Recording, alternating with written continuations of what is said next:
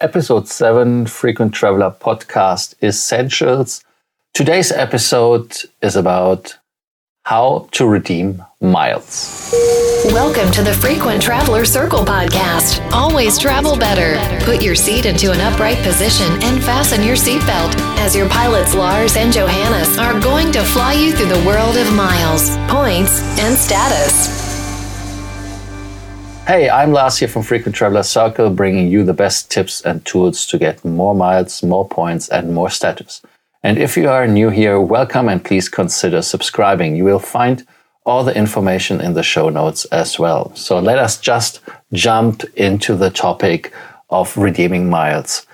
The best thing is redeeming miles. First, we have to earn the miles. We covered that in the episodes before, how to earn miles and points. And now the fun part is redeeming them. To redeem miles, there are certain ways to redeem them. The ways you can do it is, for example, when you um, yeah, you can use it for a flight, which is the best way. Then other ways to redeem it is to redeem it for free nights in hotels, for rental cars, for um, yeah, for stores. The airlines use Lufthansa, for example, has the World Shop. The World Shop offers you uh, the wide and full selection of uh, normal online stores, suitcases, uh, KitchenAid stuff. Uh, so everything what you can imagine you can buy with points. But stop directly here because that is a bad value for your points. So when it comes to redeeming, is the best thing to do is to go on the first class and in first class you can redeem them for the most bang for the buck. So you have your hard earned points, which you then put into use and work with the first class ticket. How do I find a first class ticket? Number one, or the first, what you do, it doesn't matter which program you are looking uh, uh, to or where you're collecting. When you are an airline program, you want to use them on a first class mile and you start to find uh, routes you want to fly. For example, you say, okay, I'm I'm collecting with Lufthansa Miles and More, and I want to fly from Frankfurt to Los Angeles. That would be something which is quite interesting. Why is it interesting? Because uh, when you look on the award chart, a flight in first class from uh, Europe to North America is 91,000 one way. Get the best value and for especially you can get an experience which in my opinion in the first class is the best. Um, you can f- use it for other airlines like in united mileage plus when you're i'm talking now of course of about lufthansa miles and more. And depending on the uh, airline you can search in the alliances of course. That is where i talked about the um, Star Alliance one World and SkyTeam. And here we are looking on Lufthansa. Lufthansa is a member of the Star Alliance, and you can redeem them in uh, any airline which is flying in Star Alliance and who has a first class. Not all airlines in Star Alliance have a first class, even in, not in the Lufthansa group. An example would be Austrian Airlines. They have a fantastic business class product. So we decided to go first class because that is the best way to redeem the miles. And we decided to go from Frankfurt to Los Angeles. Then you should be flexible when it comes to the date. Why? Because the dates are always a little bit tricky because by nature, the airlines are uh, technically uh, only yeah, releasing a certain amount of seats to frequent flyers. So very often the choices are limited or not there or um, there are only tickets available to buy with cash. That means they have blackout dates. Yeah, area. It's it's mostly the time around big holidays or when when um, a lot of people travel. So these seats are gone very fast, or the airline decides, hmm, uh, we want not to give them away for points. We want to make cash because that is where we earn our money with. Here, of course, uh, in Lufthansa is another thing which you have to keep in mind, and Swiss, that sometimes depending on the uh, points you want to redeem in first class, you need to have a status as well. So it's not always possible if you have no status to redeem a first class ticket that you have to keep in mind as well. So now we started to, to have a destination we want to fly to, Frankfurt to Los Angeles. I repeat it again that you don't forget it. And um, we found a date where we want to fly. The first thing you do, you can check it with, for example, Expert Flyer if there's availability. Some airlines uh, show online the availabilities in these tools, which is very handy. Or there are tricks around with the ANA tool, which is from ANA Airlines. There you can see sometimes availabilities on other Star Alliance airlines. But most likely the easiest way to do it is to look into the own program means you go on the website, you log in, and then you search the flights online and it shows you if they have availability or not. And you looked and the dates you were looking for, they have no availability. That is tough luck, but there's an option. Sometimes it doesn't show always the full availability. So when you call the airline and say, in this case, it would be Lufthansa Miles and More, and you call them and say, listen, that is my number, that is the dates, that is the the flight I would like to book. Can you check for me, please, if there is availability? That is something where they're happy to help and they tell you if there is hope or not.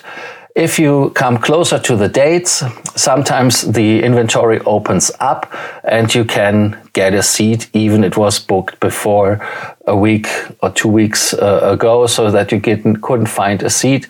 But that can happen as well when you come closer to the date. Another thing is that you should always keep in mind about these points. Um, you have to pay money they charge you uh, fuel surcharge and taxes. And in a first class flight in Lufthansa Miles and More, it can add up over 500, 600 euros roundabout, which you have to pay on top to your points for a return ticket. Looking forward to the flight, of course, and, and you are curious that you get the ticket and um, you can do that as well. Then you decided, hmm, the dates are not fitting, then you have just to uh, choose another date, call again, or search online until you have availability. And um, that is then very sad, but sometimes you can ask them as well, can you check for me when you have availability and if it's fitting for you, that is always great. And then I would always log it immediately in as this ticket are changeable for a small fee and uh, you have at least the seat so that you are on the safe side and you can enjoy and relax in first class or in business class, of course, with your miles and points. There are sweet spots in airlines. Lufthansa has a sweet spot which is called Meilenschnäppchen. Meilenschnäppchen are flights which are reduced in price. So, for example, now a flight between Frankfurt and uh, North America would be cost only 55,000 miles as a return ticket. So you save uh, points for the flight. And you have to pay for that flight, like I said, still the 500 to 600 euros, depending on tax and um, fuel surcharges. Um, but that is a nice way to save points and miles. Another way to, to save miles would be to choose a flight within uh, Europe with uh, Eurowings, which is, uh, yeah, it's, it's a low cost kind of airline. And you can uh, fly there with the basic, um, the basic uh, uh, price, which is hand luggage 8 kilograms only, so you cannot check in any luggage. That would be 9,000 miles plus uh, tax. And you have uh, then Smart, which is uh, one hand luggage plus a checked in luggage piece, which would be 15,000. And if you want to have the business class, how they call it, which is of course within Europe not a proper business class, I always warn in, in that case because it is, um, yeah, it's a economy class seat where the middle seat is just empty would be 20,000. But I think when you are going for the basic or the smart option for 9,000 or 15,000 miles, that is really cool. And the tax are really uh, cheap. The tax are 15 euros approximately to, to 18 euros there in between. That would be something which is interesting.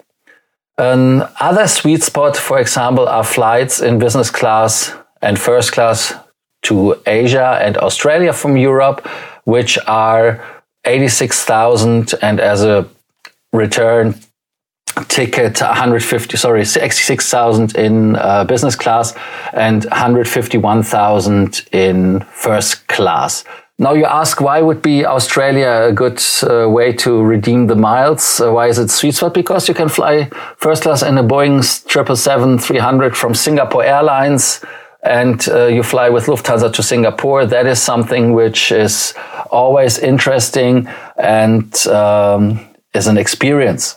And you have, of course, a long time in the aircraft. Then a sweet spot, in my opinion, as well, is to fly with Scandinavian Airlines in business class, and that is an airline in uh, Star Alliance which has no first class either, to North America. But why is it interesting to go with them to to North America? Because they take only fifty six thousand points. That is the same like Lufthansa would charge you. But the sweet spot is the tax and the YQ. Lufthansa, like we figured out for the LA flight, was 500 to 600 euros. This is only 50 3, 54 euros, depending on the uh, rate of the Swedish crown. So that is something which is interesting. So you could fly from there to North America in New York, Chicago, Boston, Washington, Miami, San Francisco, Hong Kong, Shanghai, Beijing, Tokyo, Los Angeles, there are a couple of a couple of options and airports would be Copenhagen, Stockholm and Oslo but be aware you would have to buy a ticket, of course, to get from Europe to the northern part of uh, Scandinavia. And uh, that is, of course, as ticket on top. But these tickets are around 120, 130 euros, and you would get points for them as well. So here there's the saving option. And I like Scandinavian Airlines as well as they have a very nice uh, business class seat in the 340s Uh, a very solid product. So that was something which is very interesting as well. So I hope I gave you a little insight in how to redeem miles. If you have questions or want to know more about this topic, do not hesitate to write me below in the podcast or in on WhatsApp, Facebook, or on any other way. You know, thank you so much for listening. Looking forward to be your host next time again. Thank you so much. Do not forget that you can always email us, message via Facebook or WhatsApp, and can include your photos too. Your story will be covered here on an episode of the Frequent Traveler Circle podcast.